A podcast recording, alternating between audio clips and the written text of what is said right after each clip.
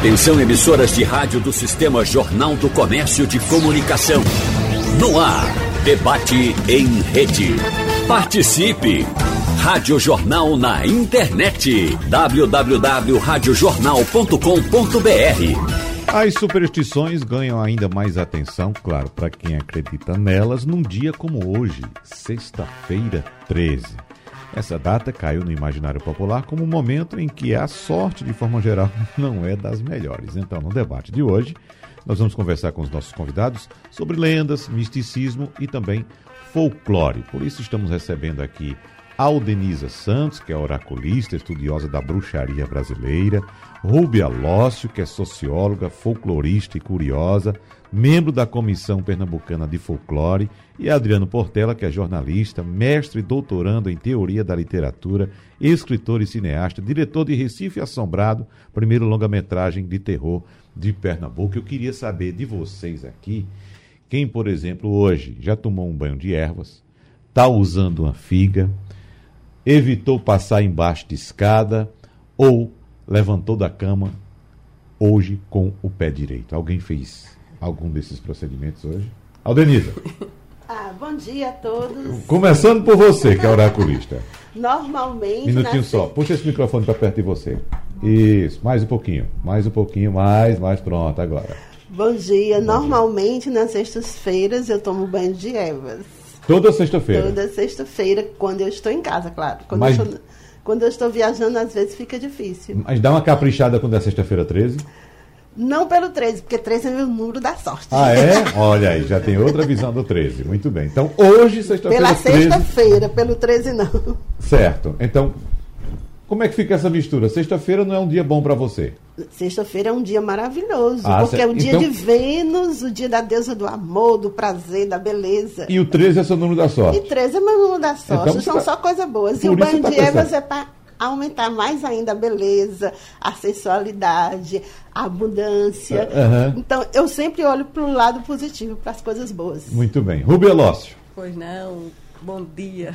E aí, pé direito, é. banho de ervas, figa, que, que você está usando? Eu hoje? acordei com o pé direito. Inclusive, eu não tenho problema também com a sexta-feira 13, porque a minha filha nasceu hoje, numa sexta-feira 13 de janeiro, né? Uhum. Vai aí meus parabéns para ela. Qual a idade dela hoje? Uh, é 28. 28 anos. Uhum. Que coisa boa.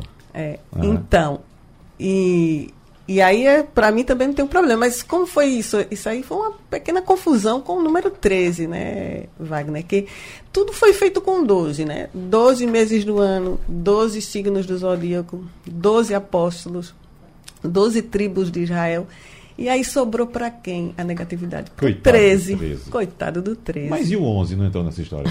Não, o 11 já está no meio do, do, do 12 aí, né? Já está com a sorte também. É. E aí deu essa confusão e muitos acontecimentos é, caíram na sexta-feira, acontecimentos ruins de azar caíam na sexta-feira e aí teve essa junção, né, essa confusão com o número 13.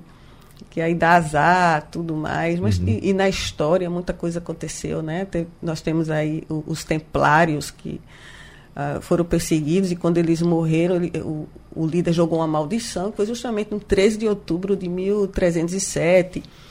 E daí se propagou, essa, e a maldição dele deu certo, né? O rei morre depois, o Papa também, na França, e, e aí se propagou essa ideia de que uhum. o 13 dá azar. E depois tem muitas histórias também, é, aconteceu, é, vem com a literatura, né? A, a literatura o que, é que ela faz? Ela é uma grande força que nós temos para propagar é a literatura porque ela, ela internaliza narrativas e, e constrói né, toda essa reatualização de começos.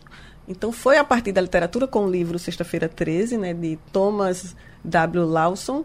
Ele, ele criou um livro sobre os, o, o drama frenético das transações é, da Bolsa de Valores americana, o nome do livro Sexta-feira 13, e daí se propagou todo tipo de azar. Depois vem os anos 80 com o filme Sexta-feira 13. Uhum.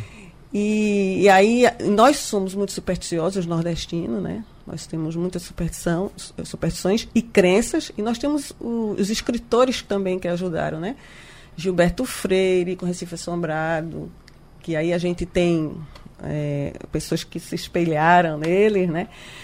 E também temos o Mário Souto Maior, o Mistério do Faz Mal, ele fez um livro, tudo que faz mal, todas as crenças que atrapalham o nosso dia a dia. E temos também o Pereira da Costa, o folclore pernambucano. Nós temos influências também dos egípcios, é, dos gregos e dos nórdicos, que atravessaram aí a, a, a história e até hoje tem, temos essa força grandiosa em relação tudo que vem da Sexta-feira 13 por conta da história e da literatura. E quando você fala história, literatura, literatura e todo esse misticismo, a gente lembra das histórias do Recife Assombrado, né? Adriano Portela tem um trabalho importante aqui, como eu já disse agora há pouco, no cinema e agora na literatura também. Está me trazendo aqui um exemplar de A História por Trás de Recife Assombrado. E eu não sei, uh, pelo que Rúbia disse aqui, Adriano, se os pernambucanos, especificamente os recifenses, são tão, tão supersticiosos, por exemplo, como os baianos. Será que a gente ganha essa competição contra a Bahia? Será? Bom dia. bom dia, aí, Wagner. Bom dia. bom dia, meninos. Não sei se a gente ganha a competição, hum. mas uma coisa a gente ganha. Nós somos a cidade mais assombrada do Brasil. E é fato. Né? Uhum. E é ponto. Nós temos o local mais assombrado do país, que é a Cruz do Patrão. Temos todo um imaginário, vem de uma oralidade, né? antes de ir para a literatura, veio da questão oral. Aqui em Pernambuco, especificamente, depois de Gilberto Freire, colocou aí no livro Assombrações do Recife Velho. Carneiro Vilela, também com a Emparedada da Rua Nova.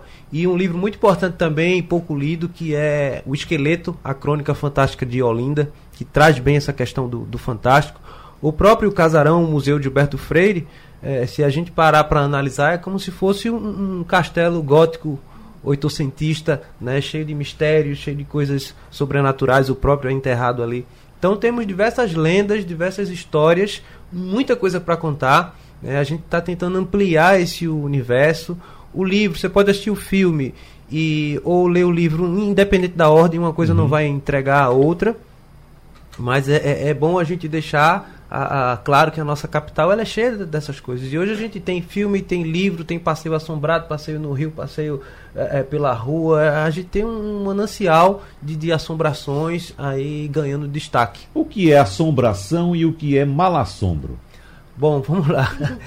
Assombração a gente define aí nesse parâmetro da gente estudar todo ser sobrenatural. Né? Digamos que o mal assombro é quando a gente vê a assombração, a gente se depara e a gente se assusta. Né? Eu, eu, não gosto muito dessa palavra do mal assombro, não, porque eu acho a assombração uma coisa legal. eu gosto dela. Essa coisa faz tão, tão, é tão, tão presente na cultura recifense que nós temos inclusive uma orquestra, né? a orquestra do maestro. Rafael Marques, que é a Orquestra Malassombra. Eu acho o nome fantástico, é porque se encaixa nesse misticismo, né? Da assombração do Recife e ele veio com o termo mal assombrado que você não gosta. Espero que você goste da orquestra. Eu gosto, gosto da orquestra. Tem uma banda também de André de Sena chamada Mar Assombrado. Então uhum. a gente tá ampliando. Mar Assombrado. Mar Assombrado. A gente tá uhum. tá ampliando na música também, né? Então eu acho que tá indo para diversos pontos. Para o teatro também, né? Enfim, porque quando tem a, a, o passeio na rua são apresentações artísticas dos atores.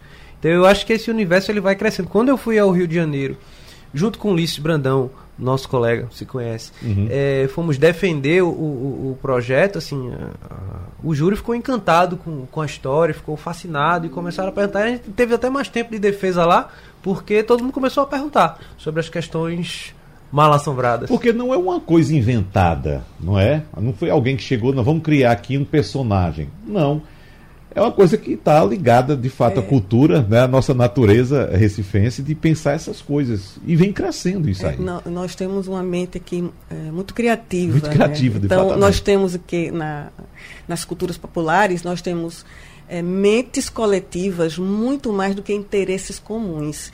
Então, qual é o problema da, da consciência? É a capacidade de imaginar. Então, aqui no Nordeste, né, em Pernambuco, nós temos uma mente assim, essa criatividade né, em ebulição. E aí, por isso, que tanta riqueza nós temos aqui uh, no Nordeste, né? Uhum. De criar e recriar, inventando todos esses aspectos em relação a, a, monstros, a superstições, a lobisomem aqui, tem gente que vê.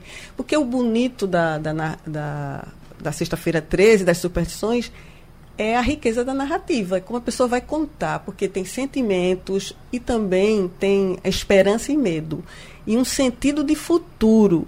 Por isso que você gosta de escutar, porque a pessoa vai contando, né? E vai, e vai colocando emoção, e você e foi mesmo, e aconteceu. Preso naquela narrativa, naquela história. Ô, é. Rubia, essa narrativa, eu vou trazer um exemplo de, de fora do Recife, do interior especificamente. Essa narrativa é tão impressionante, tão bem construída. Eu estava ouvindo um senhor no, lá no Agreste, no interior do Agreste, num sítiozinho do Agreste, ele falando sobre a história de Maria é, com Mato Florzinha que dava o um nó na crina dos cavalos, né? fazia um lacinho, fazia trança na, na... Rapaz, ele contando aquela história. dá vontade de acreditar, porque é tão bem contada, entendeu? Ele, ele fala com, com, a, com a certeza, né? Tão forte, tão plena de que aquilo existe que você fica, eu vou acreditar nesse negócio. Na verdade, né? eu, uma coisa que eu acho muito importante é o resgate dessa cultura popular, dessa uhum. ancestralidade que a gente é, como você falou, através da fala, né? vai passando entre as famílias, as histórias e chegaram até hoje. Então, isso é muito importante você resgatar, honrar e valorizar a hum. sua ancestralidade. E vou aproveitar, Aldenisa, para puxar um pouco de psicologia, entrando no seu, na, no seu ramo de atividade. Né?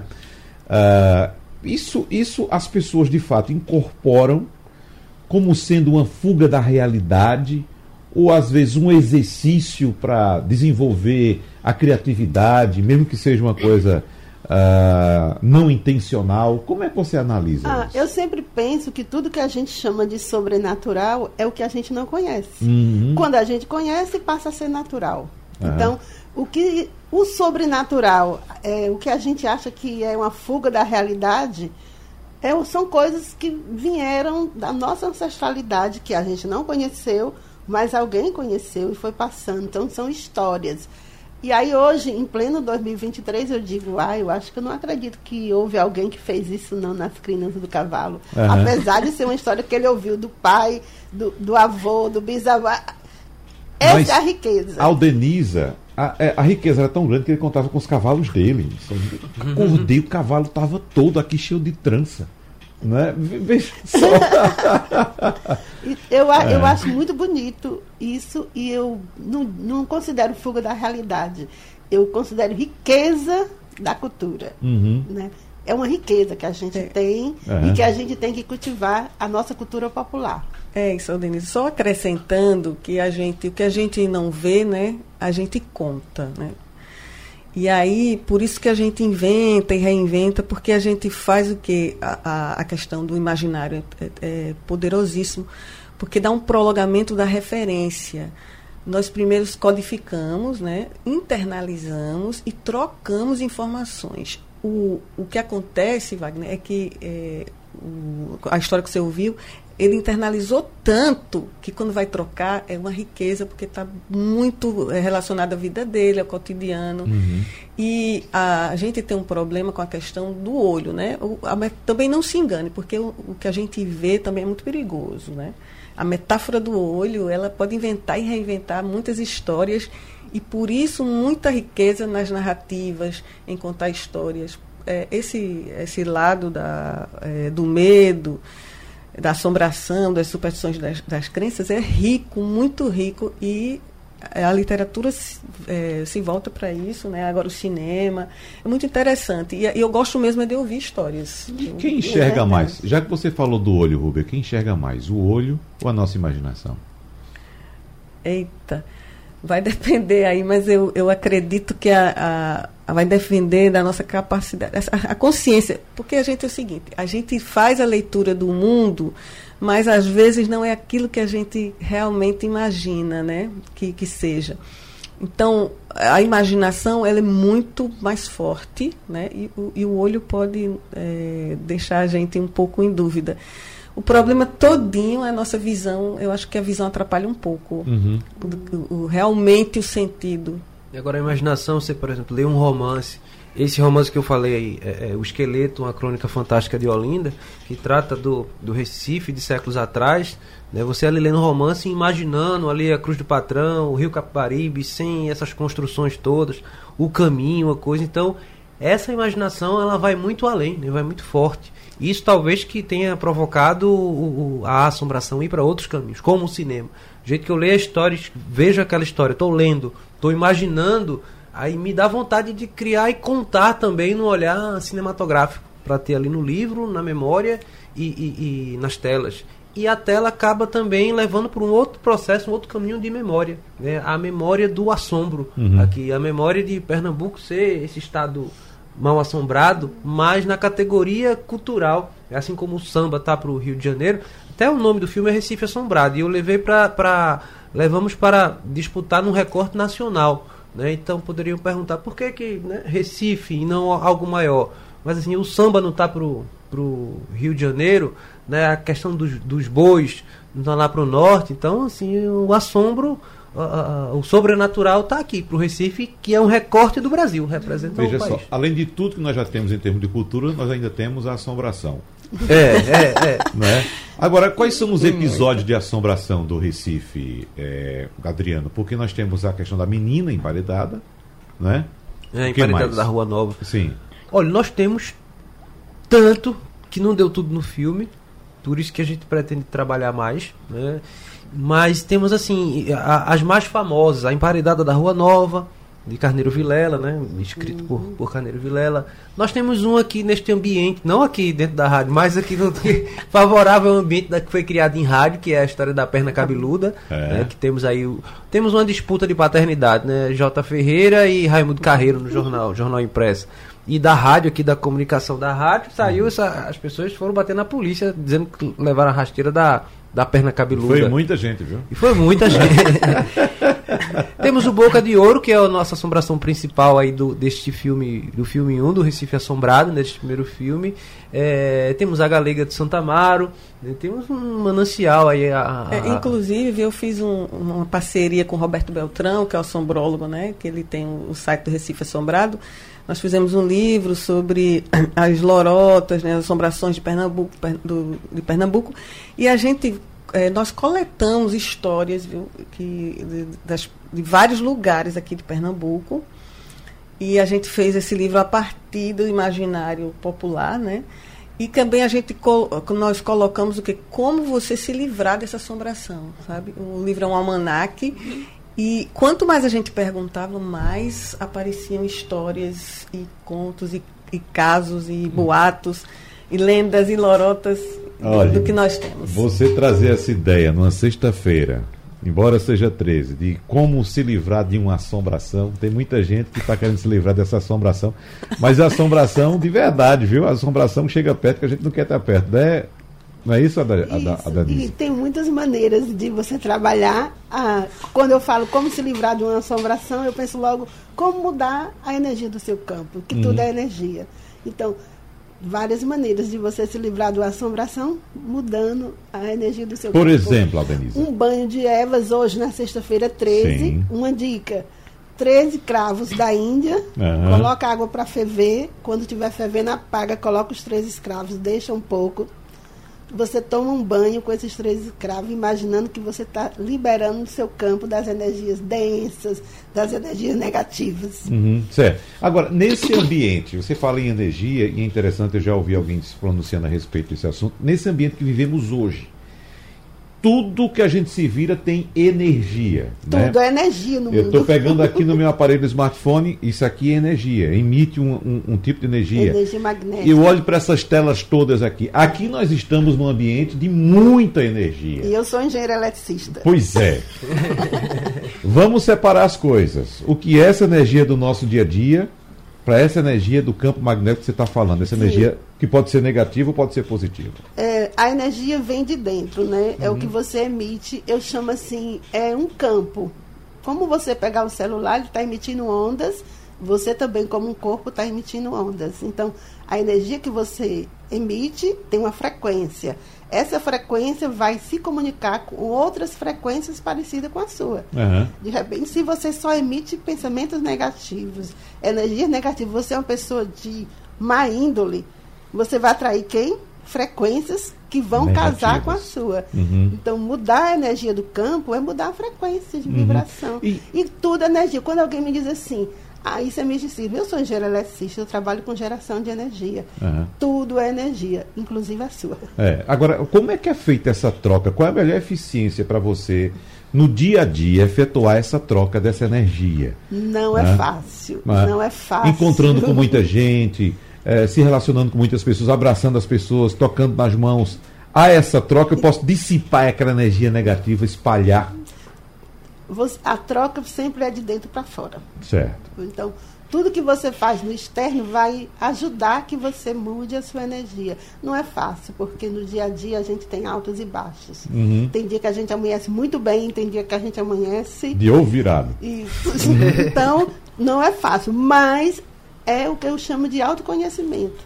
É procurar cada vez mais se conhecer e ver o que, é que eu posso melhorar no dia a dia, nas pequenas coisas. Não adianta querer dar passos largos, não. A vida da gente, a gente constrói passinho a passinho nas pequenas coisas. São pequenas mudanças que você vai fazendo que vão mudar seu campo vibratório, sua frequência de energia. É verdade que a gente sente, ou algumas pessoas sentem, quando, por exemplo, adentra a um recinto e tem alguém com energia, digamos, negativa densa. ali, densa, a pessoa sente é verdade, isso é uma, uma, uma sensação. Eu acho que todo mundo tem aleatória. essa capacidade. Todo sinto. mundo tem essa capacidade. Agora, quando você.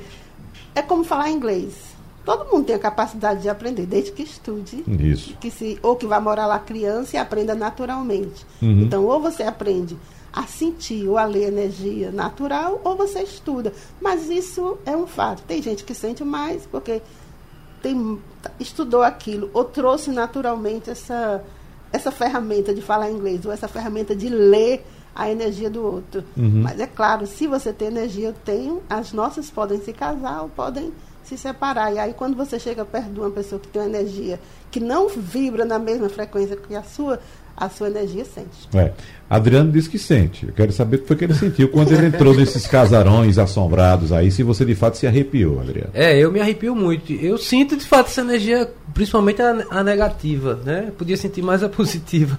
Mas uma vez estava conversando com uma pessoa que estava com energia tão pesada o telefone quando tá. O telefone? O telefone. Peguei uma mazela via Embratel.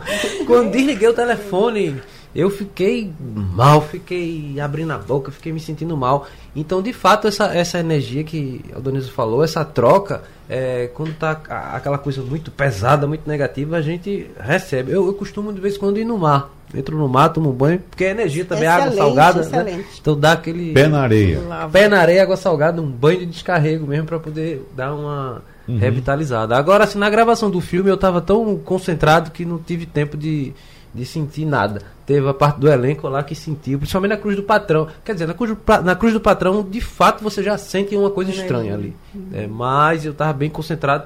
Parte do elenco e a equipe sentiu muita coisa. Nós estamos falando muito de superstição, claro, dentro de um ambiente de folclore, de cultura. Mas, Rubia Lossi, nós temos hoje, eu citei agora há pouco os equipamentos eletrônicos que nós temos todos, né, que a gente hoje não vive mais sem eles, né, principalmente o smartphone.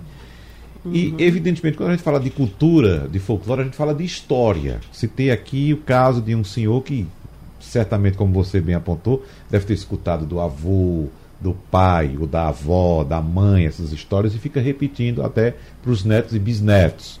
Agora, mas e nesse ambiente de tecnologia? As coisas mudando. A gente sabe que é inerente ao ser humano essa questão do medo, do assombrado, do terror, né? Então, desde a Grécia Antiga existiam o teatro do medo, do terror, é, né? É.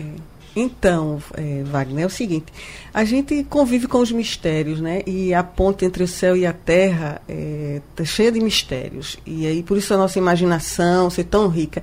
E a tradição, é, o professor Oswaldo Barroso, lá do Ceará, ele diz que são atos divinos repetitivos. Então, divinos é essa ponte com o céu e a terra, né? Então, por isso que se torna tradição, porque é uma coisa assim que, que, sai do, do, do, real, né?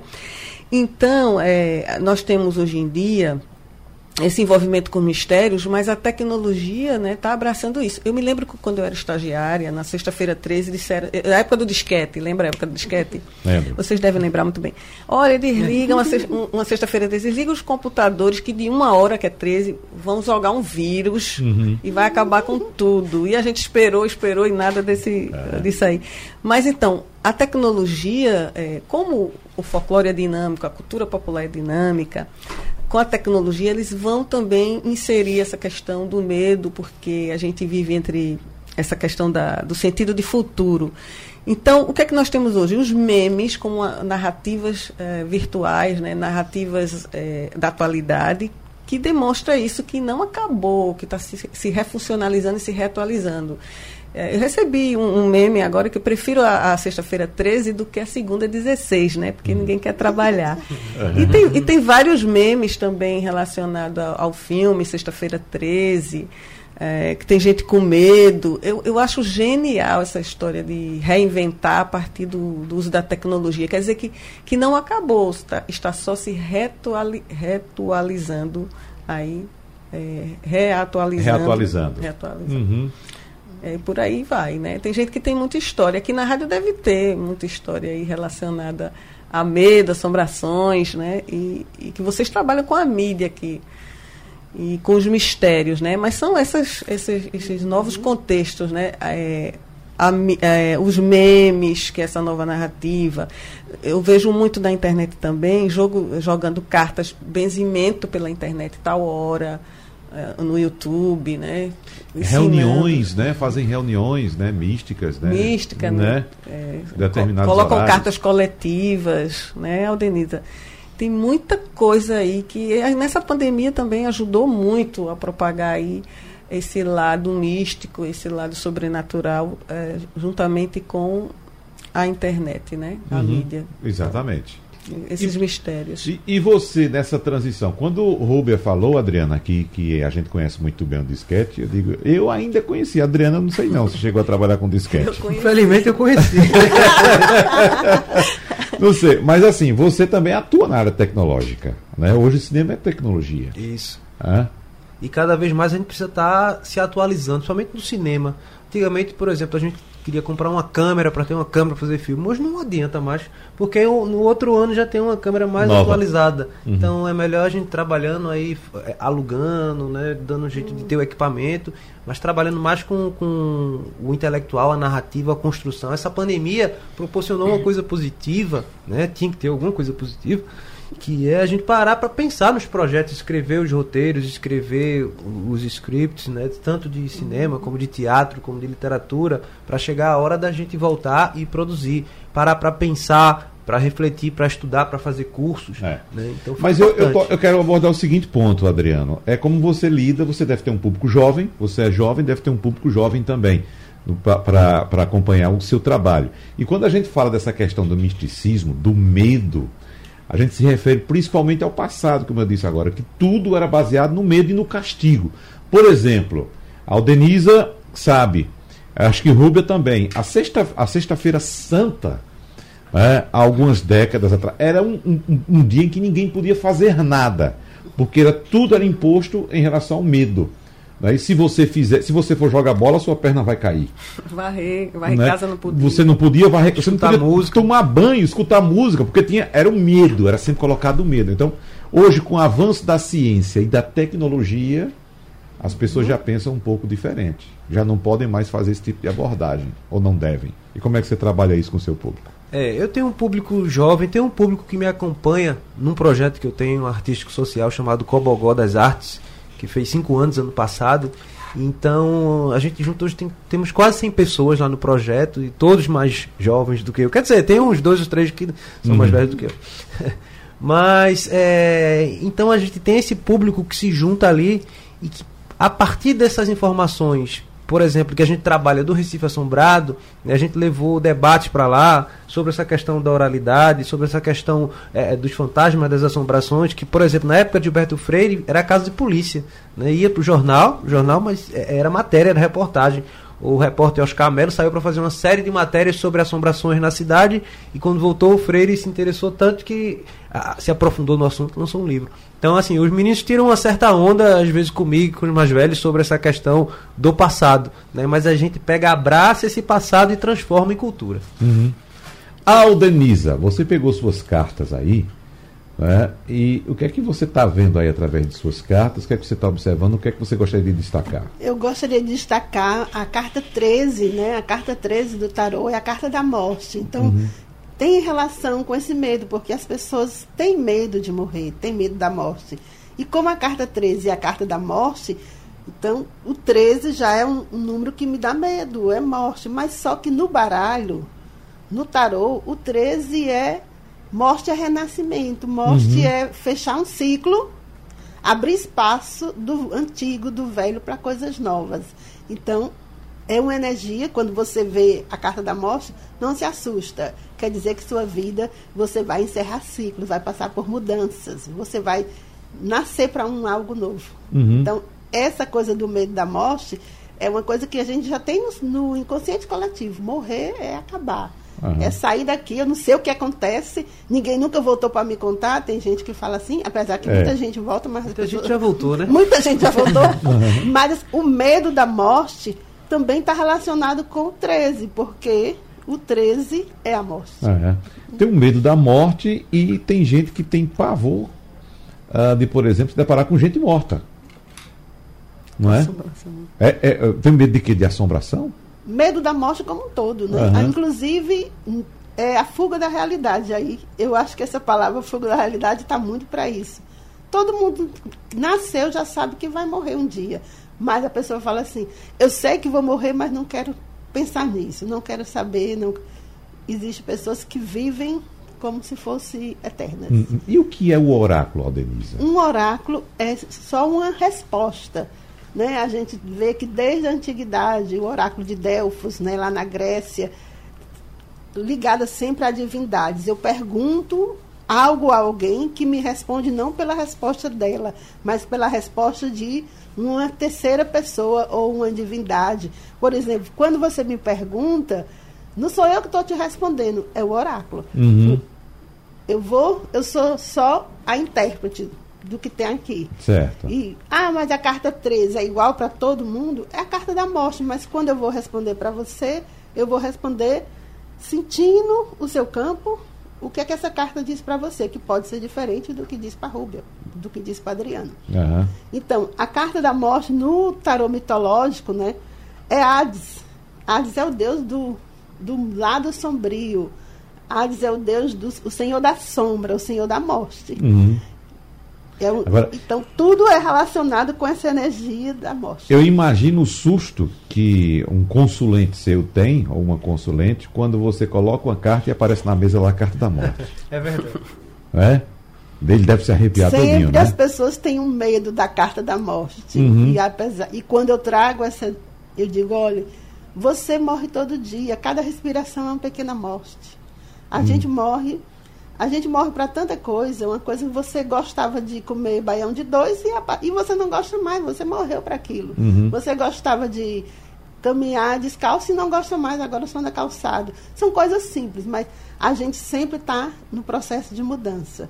Porque como até eu conversei com a Rubia lá fora, tudo muda. Uhum. Tudo está sempre mudando, inclusive a gente. É, exatamente. E o universo está sempre em expansão, está em uhum. movimento. A morte é movimento.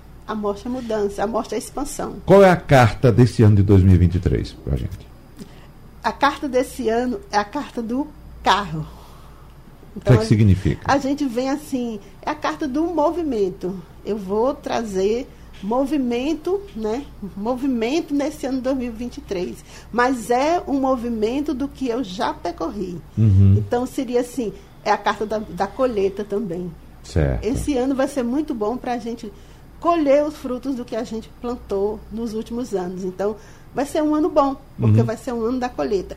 E vai ser um ano com movimento, que é o ano do carro. Que tá ali, o carro é a carta do movimento. Na, não fiquem parados.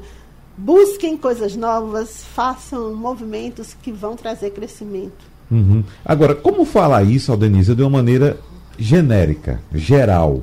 não é? Que como você disse agora há pouco, as pessoas têm diferenças, né? As pessoas sofrem pequenas mortes durante o processo de vida, uh, várias mudanças durante esse processo. Como generalizar? Sei, quando você não tira uma carta só, você tira várias cartas e tem a carta que está à direita, a carta que está à esquerda, que conversa com aquela carta. Então é uma história que você traz de acordo com a pessoa, né? Uhum. Que é a pessoa que vai tirando as suas próprias cartas, mesmo online. Uhum. então, é, eu diria sempre assim: a carta da morte tra traz para você refletir o que você precisa deixar na sua vida, o que é que você está se apegando e não quer soltar e não está lhe fazendo bem. Aldenisa? É, Ou melhor, Rúbia. É o seguinte, é, a gente está acostumado também, a gente é criado né, para entender uma, uma, uma ordem, né? Uma ordem imposta. E a única certeza que a gente tem é da morte. Então a gente vai conviver com incertezas. E convivendo com incertezas, a gente convive com mistérios, né? E muitos desses mistérios é, estão relacionados à mitologia. E aí nós encontramos respostas na a, a semelhanças e referências. O que é que a gente precisa? De muita referência, a gente se, se segura em muita referência. Então, as superstições são criadas para manter uma certa ordem mediante aí o que foi imposto. Né? Por isso que é, criamos para é, desmentir aquilo ou desvincular daquela situação. Por isso muitas crenças é uma maneira de um refúgio, de um escudo para a gente sobreviver àquelas questões da ordem, né? E que está aí né, relacionado às culturas populares. Todas vão dizer, ah, não, a gente não quer de uma maneira muito interessante que estão nas crenças e nas superstições. Né? Nós temos também é, relacionado à questão nórdica aí, temos o Loki, né? Que ele, ele tem a história dele que tem relacionado ao 13, né? Que é o, o deus da travessura. E aí eu lendo, encontrei no cangaço, né? O um cangaceiro calais, que era um cangaceiro que, que vivia escapulindo e, e, e, e virava muitas formas de, escapulir dos soldados. E o Locke fazia isso também. Ele, tinha, ele se transformava em várias formas quando queria. E quando a gente foi pesquisar, é, coletar as histórias, né, inclusive lá em, eu não me lembro mais o local, mas que foi em Tamaracá. Uhum tinha um cidadão que disse, olha, ele não pega aquele, aquele dali, ninguém pega não, que ele se transforma em pneu, em poste. Então vocês vejam a referência aí, vai se prolongando no cangaço, até hoje, né? Lá em Tamaracá, nas histórias. Então nós temos essa questão das incertezas que alimentam a nossa imaginação e que vai de encontro àquela ordem. Mas a única certeza que a gente tem é a morte, que também facilita aí uhum. a, a criação de superstições, né? Muito interessante essa questão dos mistérios. Por isso, muitas narrativas, Wagner. Você já esteve na, na Grota do Angico, em Sergipe? No local onde houve Eita. a morte de Lampião, dos cangaceiros? Eita, eu ainda não fui. Uhum. Mas eu faço parte do. Mas já conversou com alguém que já foi Já conversei, lá? eu tenho um grupo, faço parte do. Será grupo. que. Essa, eu vou perguntar a você qual foi o sentimento dessas pessoas ao chegarem lá? Eles se arrepiam e. Ah, eles, eles esse grupo, eles têm uma paixão, um afeto por tudo que envolve o cangaço. Não uhum. é relacionado à questão de violência, né? Eles, eles, eles estão envolvidos nisso porque foi muito sangue, muita violência, mas faz parte do nosso Nordeste, né? Ninguém nunca conseguiu contar realmente. A história de Lampião, você, todo mundo quer contar, né? Eles, eles, eles publicam muito e todos é, gostam de falar e de dizer e, e são envolvidos nisso e, e contam muitas histórias sobre a questão do lampião. É muito interessante. Inclusive, você poderia depois é, convidá-los aqui. Uhum. Eles é um grupo muito organizado e que eles sabem tudo, tudo em relação ao cangaço. Ótimo, vamos marcar uma conversa aqui, mas eu quero saber de Adriano, se ele já foi também lá nesse local, porque, como você disse que sente, Adriano, o ambiente tem energia negativa, eu estive na grota de, do em Sergipe, e de fato é um ambiente muito negativo. Muito negativo. E as pessoas que estavam lá fazendo a visita comigo quando eu fui também sentiram a mesma coisa. Aquela, aquele ambiente carregado, pesado. Não, é? não sei se você teve essa experiência já. É, é, engraçado, eu falei sobre esse assunto nesta semana com alguns amigos, mas ainda não visitei uhum. né, o local. Tenho muita vontade de visitar por várias questões, né, N questões, inclusive cinematográfica. É, mas de fato, sentir a energia no local a gente sente, né? Esse da Cruz do Patrão, feito eu falei, é muito forte. é gravar. A gente gravou de madrugada no cemitério de Santa Amaro, a madrugada toda. E tem, né? A gente pede, pedir até permissão para entrar e para sair. Né? Uhum. Peça permissão, se acreditando ou não, eu vou pedir para dar tudo certo no filme. Então a gente sente, sente esse, esse poder da coisa. Em relação à carta 13, é, eu gosto bastante dessa carta. Eu, eu não, não coloco cartas, nem, nem tenho essa, essa leitura que, que analisa trem, mas eu tirei um no começo do ano e deu a, a 13, a da morte. Então eu dei uma olhada assim, primeiro me assustei um pouco, depois vou entender como essa renovação. Deu aquela arrepiada. É, como é. muita coisa para se fazer nesse ano, muita coisa para se construir. Então é importante a gente ter essa, essa visão e essa interpretação. Agora deixa eu saber também de Aldenise, assim, quando ela tocou aqui na questão da carta 13, né? Se por acaso ela puxou aleatoriamente ou ela quis puxar de fato para explicar o que é a carta 13. Não. Já estou me arrepiando aqui. não olhou para mim, não. não, foi não eu é. trouxe a carta 13 para falar da carta Propositadamente. 13. Isso, não, não, é? foi, não foi uma escolha aleatória. Aham, tá certo. Ainda bem. Eu só queria falar para vocês uhum. da, da importância de você pensar do novo. O novo acontece. Então, o novo chegar, eu tenho que deixar o velho sair. Tem, mas é, as, tem pessoas, há pessoas que se apegam muito a qualquer coisa. Né? E tem um medo muito grande do novo. E desejam mudanças, mas não mas conseguem não larga. desapegar. Não desapega. Não desapega. E reclamam que a vida está parada. Uhum. Por isso. A vida precisa de movimento.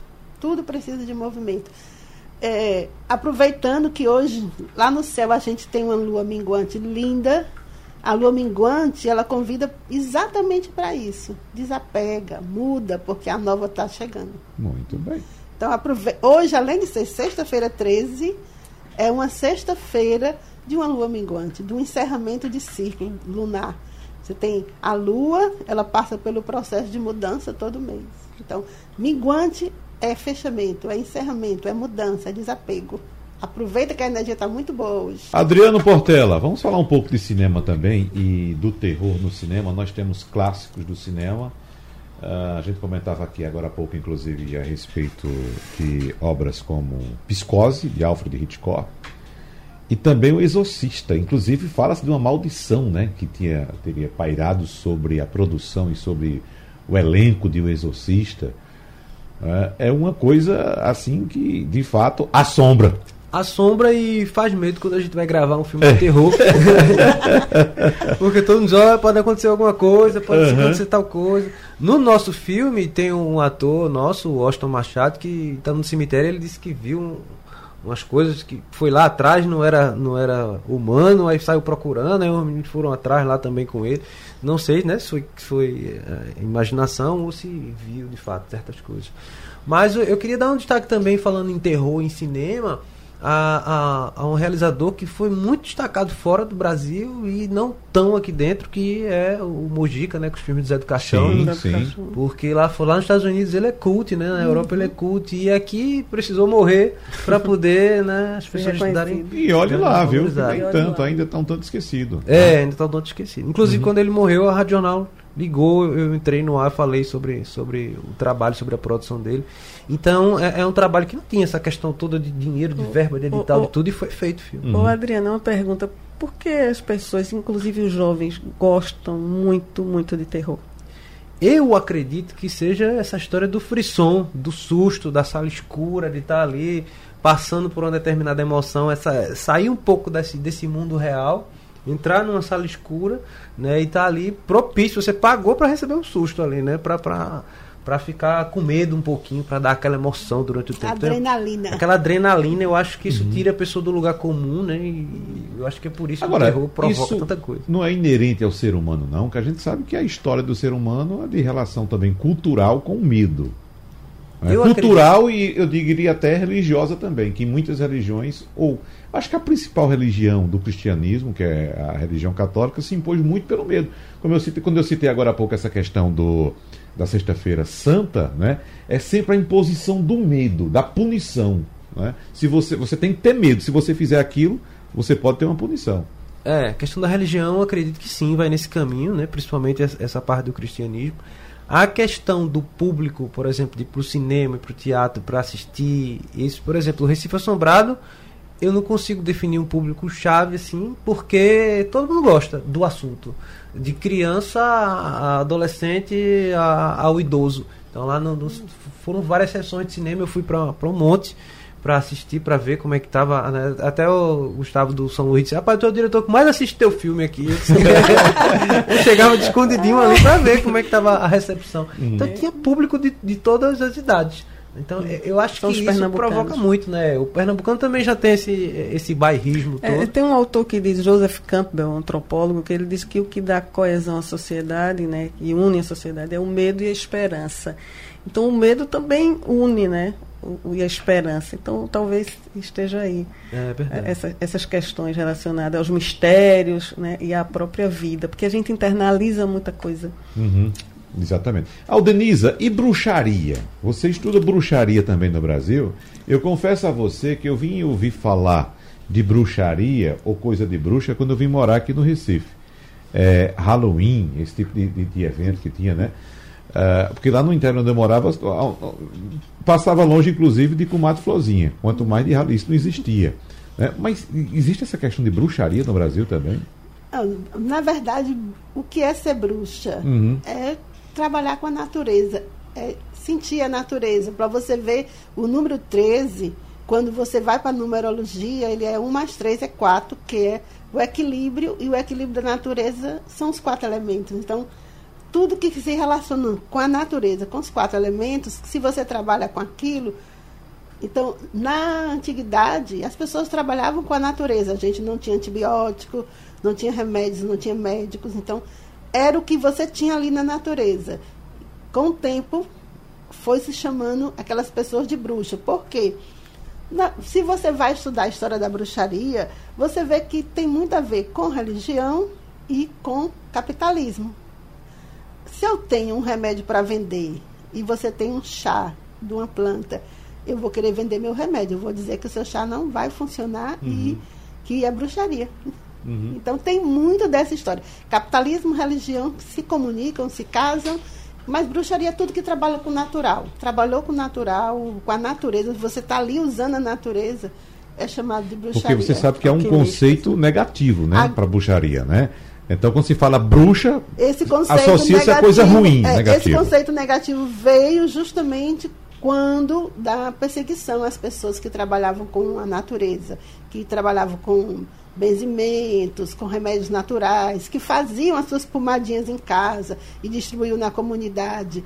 Então, na caça às bruxas veio ah. com o cristianismo e criou-se esse nome. Não existia nem esse nome bruxa. Bruxa uhum. é, é um nome criado. São pessoas a pessoa que trabalham... caça o outro, quem leva o nome de ruim é quem está sendo caçado. Né? Isso, mas então, capitalismo. mas o que eu vejo, o que eu vejo de hoje, trazendo para hoje essa bruxaria brasileira, nós aqui, como eu falei, tem eu, minha tia, minha, minha avó, minhas outras tias rezavam. A pessoa chegava, ah, tô com a espinhela caída. E a minha avó ia lá, rezava. Então, eu aprendi o benzimento. Eu aprendi a usar chá. Isso é natural, é uma coisa que a gente aprende. Era muito comum a, a, a, as mães levarem os filhos pequenos, estavam com alguma virose. Naquele tempo não existia nem esse termo Não era virose, essa palavra né? virose. Olhado. Leva, olhado. olhado. Pronto, olhado ou mal olhar. Um menino está com mal olhado, leva para benzedeira. Benzedeiras. Né? Para benzer. Então tinha muito isso. E a criança ficava boazinha, uhum. porque era só isso. E uma coisa que eu falo de usar a natureza eu falei ainda há pouco no intervalo, quando eu estava conversando com vocês. Use as plantas, eu quero me livrar. Eu boto na minha porta, comigo ninguém pode. Porque aquela planta tem uma energia de trabalhar limpando o campo. Sou eu que digo? Minha avó, minhas avós disseram, e hoje a NASA diz a mesma coisa. Ah, uhum. tem uma lista de plantas que tem a propriedade de trocar energia. E comigo ninguém pode estar nessa lista. A espada de São Jorge está nessa lista. Tem muitas plantas que a gente pode usar até para isso. Qual é a sua bruxaria preferida, hein, Roberto? Eu, eu me protejo bastante. eu carrego um patuá e tudo que eu ganho, sabe, Wagner? Eu, eu boto numa bolsinha. Né? Uhum.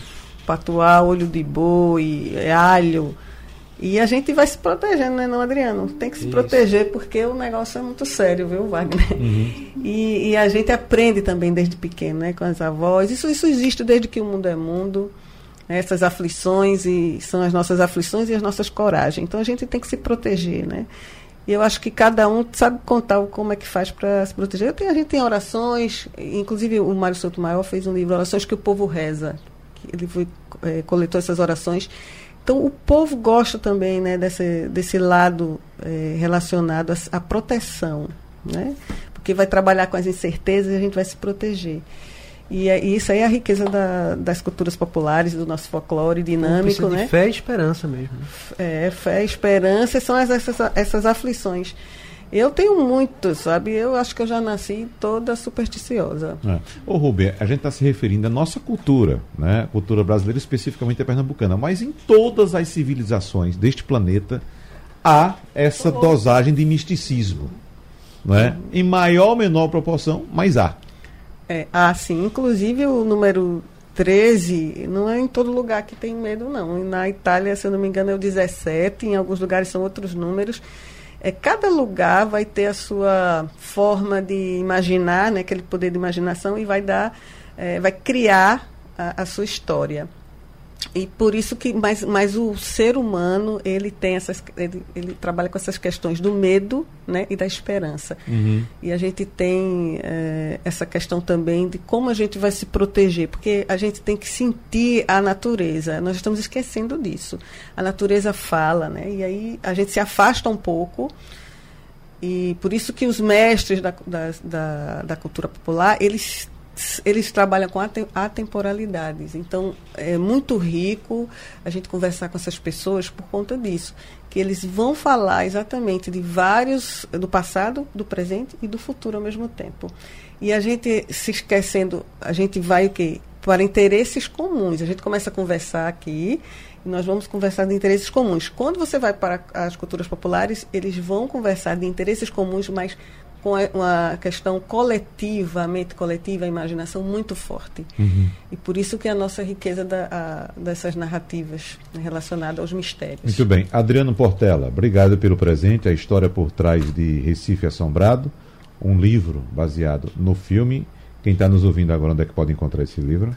O livro pode ser encontrado no Instagram do filme, uhum. arroba Recife Assombrado, e o filme está aí nas plataformas digitais, está no Globoplay, está no Canal Brasil, está no Vivo, está na Now. Tem todas essas para serem acessadas. Então, inclusive gratuitamente, não é isso? O filme? O filme de vez em quando passa gratuitamente no Canal Brasil. Gratuitamente certo. assim, né? Para quem tem o. o uhum. Porque são canais é, que não são. Não é da TV aberta. Não é né? da TV aberta. É. Eu acho que tem TV Brasil na TV aberta. É, né? eu não sei. tem parabólica, você consegue pegar. Pegar, né? né? Acho que nós temos no HF também, deve ter aqui naqueles canais lá para cima. Pronto. Né? Tem muita gente assistindo, comentando. Uhum. É, muito bem. E para você, Aldenisa, ou melhor, o que é que você deixa pra gente aqui nessa sexta-feira 13 com a sua mensagem? A minha mensagem da sexta-feira 13 é pensar: o 13 é equilíbrio. E a morte é só um, uma mudança, um renascimento. Uhum. E lembrando, né, que hoje da lua minguante, vamos lá olhar para o que, é que a gente tem que deixar para trás. Vamos certo. deixar. Se alguém quiser marcar alguma conversa, eu tenho o Instagram Evas e Cristais. Vocês podem me procurar para a gente Ervas conversar e cristais, esse Instagram. Ervas e cristais, natural. Eu certo. trabalho muito com plantas. Muito bem, tá certo. Então, Aldenisa Santos, oraculista, estudiosa da bruxaria brasileira, muito obrigado pela sua presença. Eu que agradeço. Rubia Lócio, mais uma vez com a gente. Rubia é socióloga, folclorista e curiosa, né? Muito bem, muito obrigado pela presença. Obrigada e também, também Adriano Portela, que é jornalista, cineasta, mestre, doutorando, obrigado pela sua presença. Obrigado. Tem uma peça também sexta-feira. Sexta-feira que vem, dia 20, Lisbelo e o Prisioneiro, no Janeiro de Grandes Espetáculos, uma Onde? peça da Cobogó das Artes. Onde? No Teatro Luiz Mendonça, às 7 da noite, ali na Dona Lindu. Muito bem. Obrigado, pessoal. Boa sexta-feira 13 para todos. Felicidades. Abraço. Tchau, tchau. Até a próxima. Sugestão ou comentário sobre o programa que você acaba de ouvir, envie para o nosso WhatsApp 99147 8520.